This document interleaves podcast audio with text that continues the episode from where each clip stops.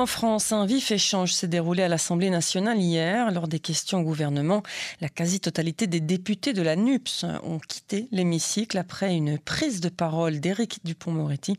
Le ministre français de la Justice répondait à une question de Meyer Habib, qui a évoqué un nouvel antisémitisme toujours présent en France, notamment à la gauche de l'Assemblée nationale.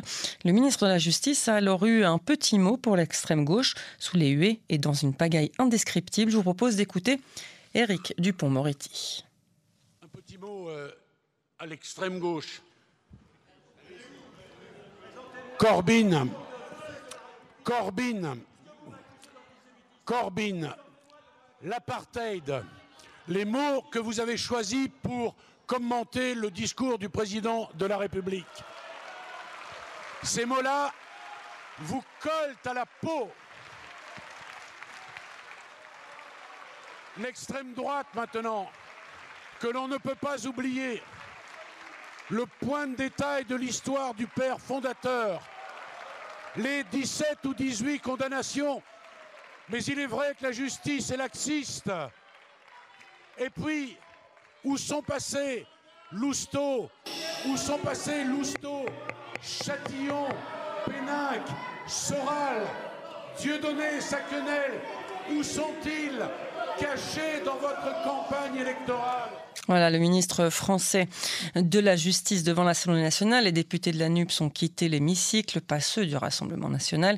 Alors, que s'est-il exactement passé hier à l'Assemblée française? La réponse du président de Radio Shalom Paris, Bernard Aboif.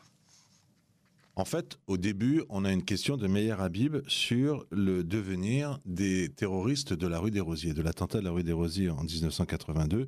Meyer Habib, à la base, demande euh, comment se fait-il que l'un des trois terroristes soit toujours vivant et à Ramallah et qu'on ne l'ait pas extradé? Il pose la question à Éric Dupont-Moretti, qui est ministre de la Justice.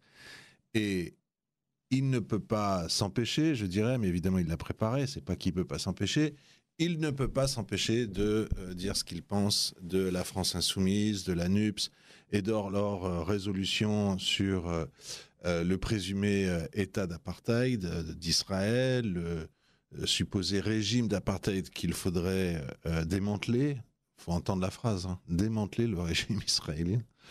Et donc voilà, et il se lance dans une diatribe dont il a le secret sur, le, sur la France insoumise, la NUPS, l'antisémitisme, etc.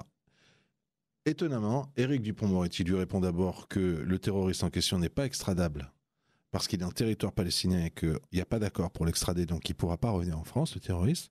Il dit qu'il sera présent à la cérémonie pour les victimes de l'attentat de la rue des Rosiers le 9 août prochain. Et euh, lui aussi, il dit, mais attendez, mais je voudrais un mot. Il dit comme ça, il dit euh, un petit mot pour l'extrême gauche, Éric Dupont-Moretti. Et il se tourne vers euh, la gauche de l'hémicycle et il leur dit, Jérémy Corbyn, hein? Et après, il, continue et une fameuse résolution, qui présente Israël comme l'État d'apartheid. Les mots que vous avez choisis pour commenter le discours du président de la République, ces mots-là vous collent à la peau, dit Dupont-Moretti, dans l'habituel euh, spectacle euh, dont nous ont habitués euh, les insoumis, ils se lèvent, ils s'en vont, ils quittent l'Assemblée, ils font un incident de séance, mais ça a fait une grosse histoire. D'autant plus, et la mairie c'est ennuyeux pour le gouvernement, D'autant plus qu'en fait, ensuite, euh, la première ministre est tombée dans le panneau. Alors, je vais vous dire lequel. Elisabeth Borne euh, prend la parole et dit Personne au sein de mon gouvernement n'a mis en doute la position du groupe socialiste, communiste ou Europe Écologie Les Verts sur le sujet de l'antisémitisme. Vous défendez comme nous la lutte contre l'antisémitisme, dit-elle, mais ce n'est pas le cas de tout le monde sur ces bancs. Et elle va s'asseoir il y a un vrai souci.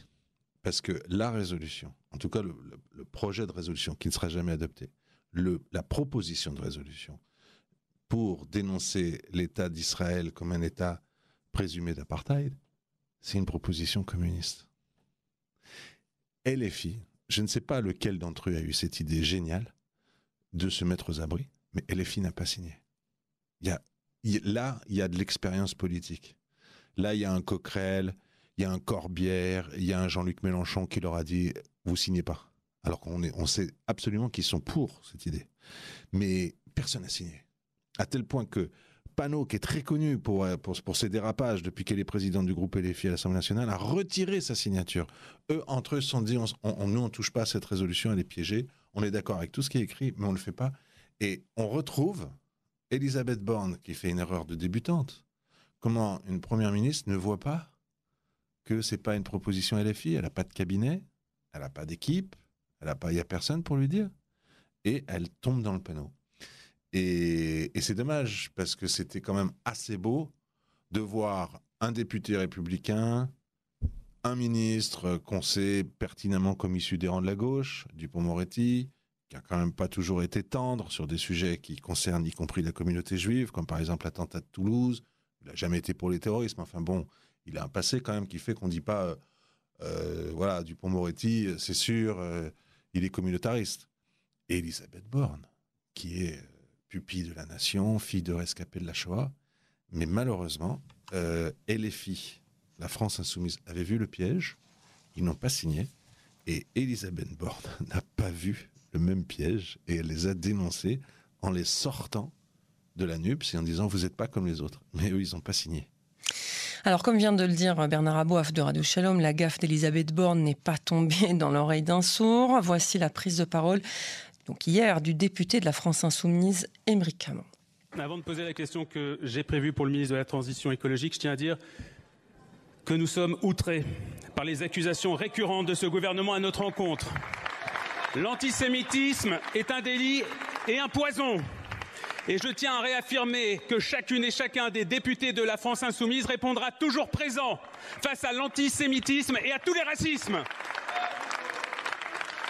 Madame la Première ministre, Madame la Première ministre, vous instrumentalisez une résolution à l'initiative de nos camarades communistes exclusivement contre la France insoumise. C'est particulièrement scandaleux et sordide. Nous exigeons de votre part que vous nous présentiez des excuses.